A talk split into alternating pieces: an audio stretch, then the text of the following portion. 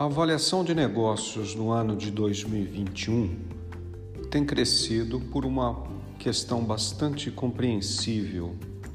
Empresários e intraempreendedores querem avaliar a sua condição e capacidade de crescimento nos últimos tempos e então precificar com base nas técnicas de mercado é importante para entender se o valor gerado dos investimentos passados foram recuperados, especialmente porque a pandemia alterou totalmente a tendência que vinha se desenhando na economia brasileira.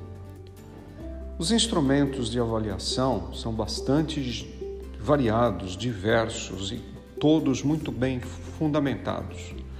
Quando a gente usa um deles, que é chamado fluxo de caixa descontado, o objetivo é identificar o valor de um ativo considerando que o seu fluxo, crescimento e risco.